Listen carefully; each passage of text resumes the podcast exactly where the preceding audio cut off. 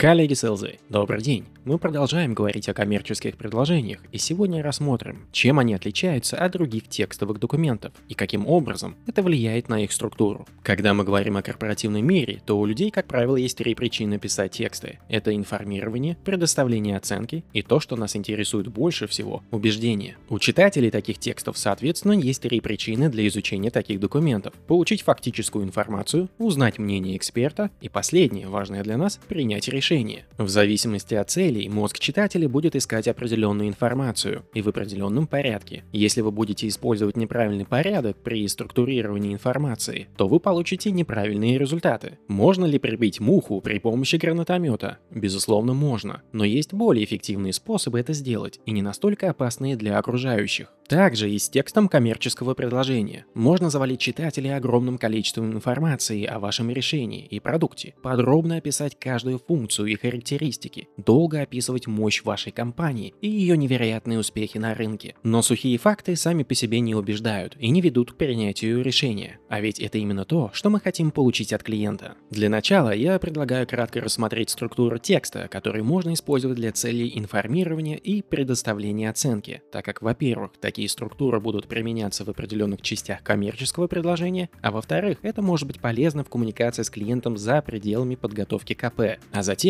мы перейдем к структуре убеждающих КП. Приступим. Наверное, наиболее распространенная причина, по которой люди пишут в корпоративном мире, это информирование. Цель таких текстов – передать данные тому, кто в них нуждается. Журналисты уже давно освоили наиболее эффективные подходы и структуры текстов для этих целей. Сообщение должно начинаться с наиболее важного факта или набора фактов. Затем информация предоставляется в порядке снижения ее значимости, и так до тех пор, пока уже нечего написать. Такая структура позволяет читающим ознакомиться с важными данными в самом начале и продолжать продолжать знакомство с ними до тех пор, пока у него остается интерес. Самая типичная ошибка в таких текстах – это хронологическое описание событий, когда важные моменты могут теряться в куче не имеющей значения информации. Конечно же, очень интересно и занятно, что ваша компания впервые открыла двери своего офиса 30 лет назад. Но важно ли это вашему читателю? Возможно, что да, но если нет, то имеет смысл убрать это из сообщения. Также нередкой ошибкой является попытка запихнуть самую важную часть сообщения в конец. Высока вероятность того, что что ваш читатель вообще не доберется до этого текста и никогда не узнает, о чем вы в действительности хотели его проинформировать. Именно поэтому следует размещать наиболее важные факты в самом начале текста, а не в конце.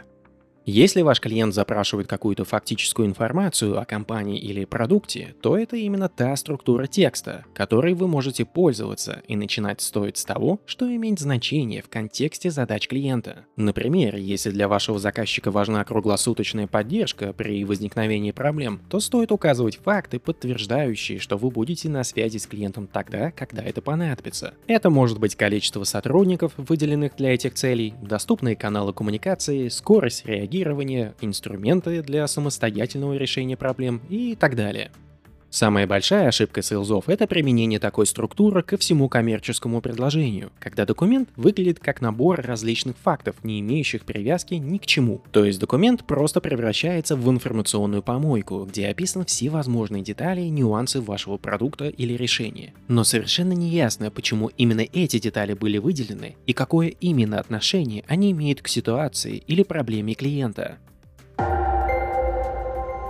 Вторая причина, по которой люди пишут в бизнесе, это оценка чего-либо или кого-либо. В данном случае людям интересны не сколько сами факты, сколько их интерпретация. В таких документах читатель ожидает увидеть ваше мнение относительно какого-либо предмета. Однако, если вы не хотите, чтобы ваше мнение или оценка для читателя выглядела полным вздором или бредом, то вам также необходимо следовать определенной структуре. Как утверждал Том Санд, для описания этой структуры подойдет аналогия гамбургера. Верхняя булочка будет являться вступлением, где вы описываете, что или кого вы оцениваете, почему эта оценка важна для клиента и какие критерии вы будете использовать для формирования вывода. Посередине будет мясо, то есть место, где вы приводите факты, сравниваете их с другими фактами и на основании этого оцениваете против изначально выбранных критериев. Именно середина будет источником для формирования финального мнения, которое будет предоставлено клиенту. Нижняя булочка будет заключительной, где вы укажете свое финальное мнение по результатам оценки, а также возможно возможно, рекомендуете дальнейшие действия для клиента. Оценочная структура будет использоваться в коммерческом предложении, когда проблема или цель клиента может быть решена за счет разных подходов, каждый из которых обладает своими преимуществами и ограничениями. Например, клиент может попросить четко указать плюсы и минусы каждого решения, которое вы готовы предложить, и это может касаться общего подхода, технологий или любого другого элемента предложения. Более того, если клиент просит вас включить сравнение с конкурентными решениями, то это именно та структура, которая позволит не просто утверждать, что наши коллеги по цеху ничего не умеют, а подготовить мотивированные обоснования, почему вы так считаете, в контексте задач клиента. Это повышает объективность вашей оценки в глазах клиента. Безусловно, клиент может не согласиться с вашими выводами или иметь иную интерпретацию. Но сам факт того, что вы подошли к задаче не просто с огульными утверждениями о вашем могуществе, а постарались провести максимально объективный анализ и предоставили аргументированные мнения, уже сильно выделит вас на фоне многих других селзов. И последняя причина, по которой люди пишут в бизнесе, это попытка убедить. Такие тексты должны убеждать людей принять определенные решения и действовать. Эффективность вашего убеждения через коммерческое предложение зависит не только от набора фактов или вашего мнения о них, но и от структуры, которая будет использована для донесения необходимого сообщения. К счастью, эта структура очень проста, прямолинейна и состоит всего из четырех пунктов. Первый. Укажите потребности, проблемы, задачи, цели или возможности клиента. Второй. Определите результаты, которые клиент ожидает получить. Третий. Рекомендуйте решение, которое позволяет клиенту устранить проблему или получить новые возможности, чтобы достигнуть ожидаемых результатов. И последний, четвертый пункт. Приведите доказательства того, что вы можете предоставить это решение в указанные сроки и бюджеты. Это и есть методология NOS для написания коммерческих предложений. NOS – это аббревиатура четырех пунктов структуры. Needs – потребности, Outcomes – результаты, Solution – решение и Evidence – доказательства. Раскроем каждый из пунктов подробнее. Needs – потребности. Самый первый шаг к написанию убедительного коммерческого предложения – это указание в документе вашего понимания проблем, задач или возможностей, которые клиент преследует. Когда вы в самом начале фокусируете внимание клиента на проблемах, вы получаете их внимание. Если клиент видит, что вы смогли правильно определить их проблему, то высока вероятность того, что и ваше решение будет адекватным, а не оторванным от реальности. Не следует забывать, что процесс покупки для клиента может быть не менее, а порой и более сложным процессом, чем продажа для селза. Клиент может сильно сильно переживать и задавать себе следующие вопросы. Не потеряем ли мы деньги на этой покупке? Не потеряем ли мы драгоценное время, применяя это? Не поставит ли это крест на моей карьере, если выбор окажется неверным? И когда КП начинается с истории вашей компании, уровень нервозности клиента возрастает. Вы как бы нашептываете клиенту между строк о том, что его проблемы – это не самое важное. Вот, лучше взгляни, какие мы классные. Полюбуйся нами. Ты же не можешь так просто пройти мимо парада павлинов. Если же вы открываете документ с описанием, что беспокоит клиента, вы банально даете ему понять, что вы осознаете, с чем именно он сталкивается. Это снижает уровень нервозности клиента и повышает уровень доверия к тому, что последует далее, то есть ваши рекомендации. Также не следует забывать о том, что ваше коммерческое предложение может вполне оказаться в руках тех людей, которые не принимали участие во встречах и обсуждениях, но имеют голос в принятии финального решения. Такое описание боли и проблем позволяет им понять, понять, что именно вы пытаетесь решить, и более объективно подойти к рассмотрению предлагаемых вариантов. Потому что банальное техническое описание вашего несомненно великолепного продукта ничего не значит без этого контекста. Оно просто останется набором бесполезных для дела фактов о вас. Отмечу, что методика спин вопросов прекрасно позволяет вам выявить боли клиента за счет проблемных и импликационных вопросов на первых циклах продажи. Outcomes – результаты. Кому-то может показаться совершенно неинтуитивным, что следующая часть КП должна раскрывать результаты и выгоды для клиента. Кажется, что намного логичнее после проблем перейти в описание самого решения или продукта. Однако здесь стоит отметить, что цель предложения – это сподвигнуть клиента принять решение о покупке, а значит, ему нужна определенная мотивация. Большинство бизнесов – это набор огромного количества проблем, которые возникают то тут, то там и которые никогда не будут решены. Если вы не хотите, чтобы ваше решение попало в в эту же категорию необходимо мотивировать клиента на покупку и четко продемонстрировать результаты, которых он сможет достигнуть, используя ваши продукты. Здесь также стоит отметить, что речь может идти не только о светлом будущем, но и об избегании персонального апокалипсиса для клиента. Еще из трудов Канемана и Тверского мы знаем, что в реальных экономических условиях люди начинают действовать не только когда они могут что-то получить, но и когда они хотят чего-то избежать. Не редкость, что решения на B2B рынке способны помочь и в первом, и во втором случае. Импликационные и вознаграждающие вопросы из арсенала спин помогают в определении этих желаемых результатов, а концепция метрик из методологии медик позволяет их оцифровать для большей убедительности этой части КП. Solution – решение. Основной частью коммерческого предложения, конечно, является описание вашего решения. Если вы правильно определили проблемы клиента, смогли убедить его в том, что потенциальные результаты стоят свеч, то клиент будет заинтригован тем, как вы можете вытащить его из ужасного настоящего и переселить в прекрасное будущее. И здесь стоит применять структуру для оценки, так как в этой части клиент хочет получить ответы на простые вопросы. Почему это подходящее решение? Как именно оно решает наши проблемы? Почему это наилучший способ решения?